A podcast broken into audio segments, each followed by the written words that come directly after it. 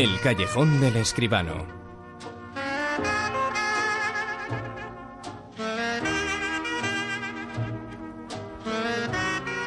Y como no, hablamos de cine con él, con José Manuel Escribano. Muy buenas noches, José Manuel. Buenas noches, Bruno, ¿qué tal?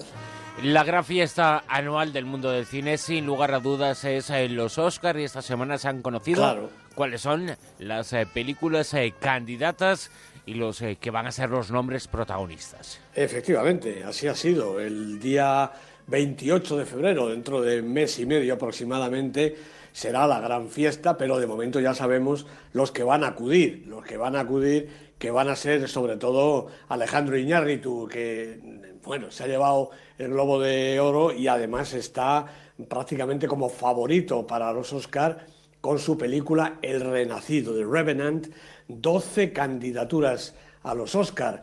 Eh, inmediatamente detrás va Mad Max, Furia en la carretera, que tiene 10, pero esta va a ser que no. Desde luego no creo yo que se vaya a llevar la gran estatuilla. Eh, sobre todo porque aparte de esta y el director, lo que tiene eh, está, esas 10 candidaturas son sobre todo los apartados más técnicos, ¿no? De manera que yo creo que El Renacido con 12 es la gran favorita. Detrás eh, están películas estupendas. Marte tiene 7 nominaciones, Spotlight 5, La Gran Apuesta, El Puente de los Espías y La Habitación 4 y Brooklyn tres candidaturas, en total ocho. Ocho son las películas candidatas en la fiesta de este año. Otras veces han sido nueve, diez, antes eran cinco, bueno, pero este año han sido ocho.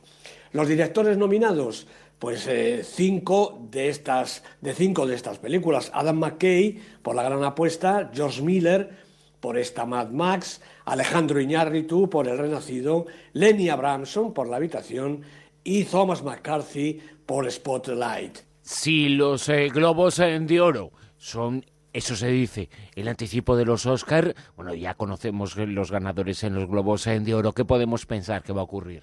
Pues hombre, como ha ganado El Renacido en la parte de película dramática y Marte, que se han empeñado, que es una película musical, pues eh, el Oscar debería estar entre estas dos, ¿no? Como decía antes Alejandro González Iñárritu, Alejandro Iñárritu, porque lo de González parece que a él mismo le sobra, ganó el Globo de Oro como mejor director, tiene todas las papeletas para el Oscar, si no es porque ya ganó el año pasado. A veces los señores de la academia esto lo tienen en cuenta. ¿no? Leonardo DiCaprio y Matt Damon han sido los ganadores como actores en ambas categorías y ellas, Brie Larson y Jennifer Lawrence, que cosecha un premio tras otro. Y los eh, premios que también se han entregado son españoles, eh, hablan y premian al cine de aquí, los eh, premios José María Forqué. Sí, de alguna manera también son la antesala de los Goya, ¿no? Los premios Forqué que entrega EGEDA, la, entidad del registro de, los productores, junto con los críticos que también votamos en cuanto a los intérpretes, pues dieron los premios el lunes. Ricardo Darín por Truman ganó el premio al mejor intérprete masculino. Natalia de Molina, el momento más emocionante desde luego de la noche, ha ganado el premio como intérprete femenina por Techo y Comida.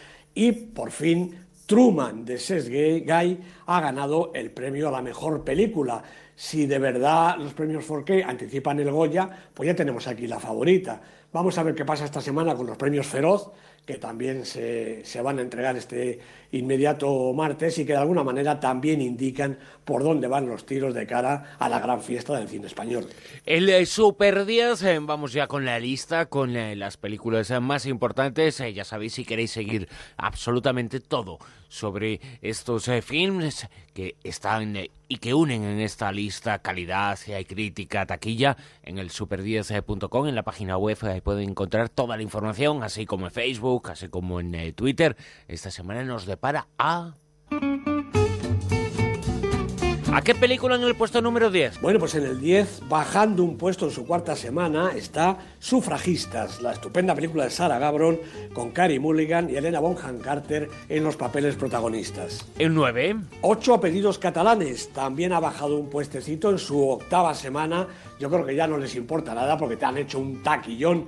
Es la película ganadora de cine español este año pasado. Emilio Martínez Lázaro, como ya sabemos, es su director.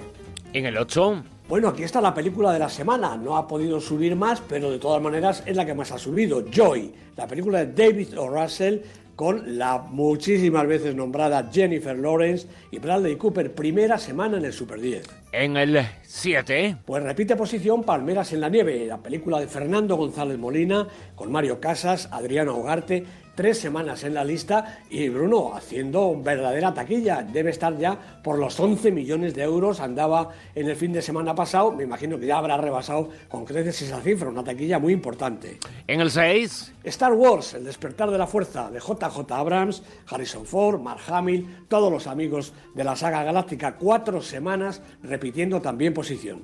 En el 5. Bueno, pues ha bajado un puesto en su segunda semana Steve Jobs, la película de Danny Boyle con Michael Fassbender, eh, formidable en este personaje del inventor de tantas y tantas cosas.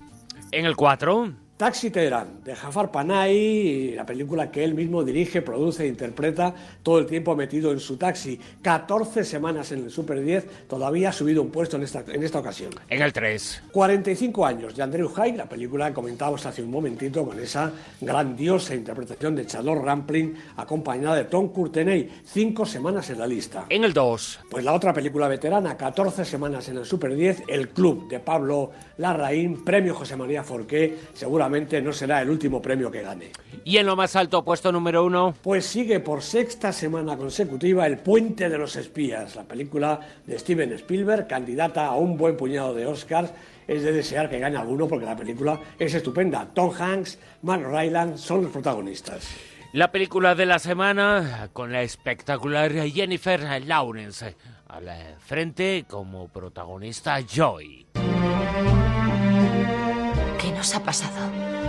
Y todos esos sueños que teníamos planeados. Mami, ¿por qué no funciona el teléfono? Siento que se alejan más y más. Ya no tienes todo el tiempo por delante, pero aún te queda un pedazo enorme por vivir.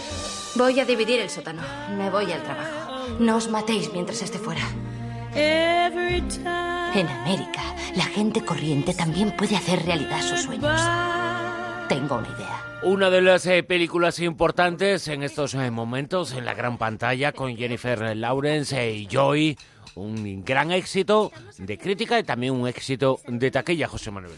Pues sí, efectivamente, yo creo que esta película va a vender bastantes entradas. David Russell es el director, Jennifer Lawrence, Robert De Niro, Bradley Cooper, Virginia Madsen en sus papeles protagonistas. Esta, recordemos que es la tercera vez que colabora eh, David O. Russell, el director, que es un director muy interesante, con Jennifer Lawrence y Bradley Cooper, una de las parejas más sólidas del Hollywood actual. Hasta ahora les ha ido muy bien, recordemos sus anteriores películas, El lado bueno de las cosas y La gran estafa americana, aunque en esta última no hacían pareja exactamente, seguramente en esta, como tú decías, van a tener también éxito y reconocimiento.